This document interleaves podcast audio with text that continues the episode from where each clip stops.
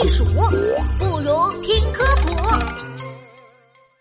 站不稳的变色龙，小朋友们好呀，我是琪琪。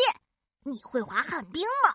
嘿嘿，经过我的勤学苦练，我已经掌握滑旱冰的技巧喽。今天呀，我要去找我的动物伙伴们展示展示，你也一起来吧。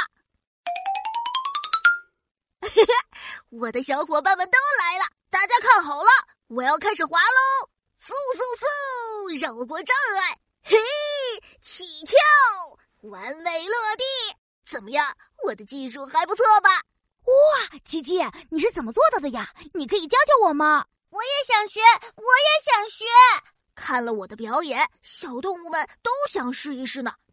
别急，别急，一个一个来。喂！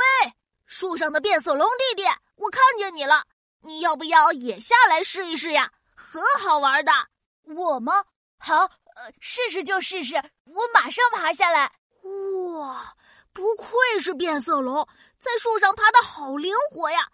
喂，变色龙弟弟，你身手这么好，一定马上就学会的。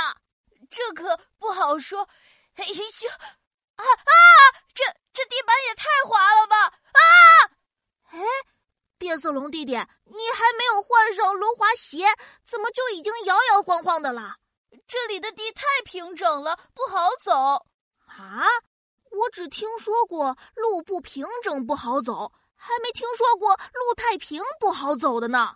哎呀，我们变色龙大多数时候都生活在树上，为了不从树上掉下来，我们的脚趾变得很有力气，可以牢牢的抓住树枝。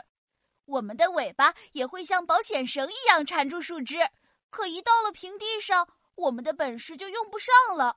地这么平，根本没有地方可以抓嘛。哦，我明白了，这就跟我刚学滑旱冰的时候一样，摇来摇去，连站都站不稳，更不要说走了。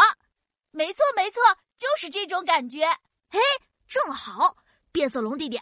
我可以把我学滑旱冰用的魔鬼训练法教给你哦，这听起来也太吓人了！不要了，不要了，我先走了。小朋友们，变色龙的脚趾十分有力，可以牢牢抓住树枝，不让自己从树上掉下来。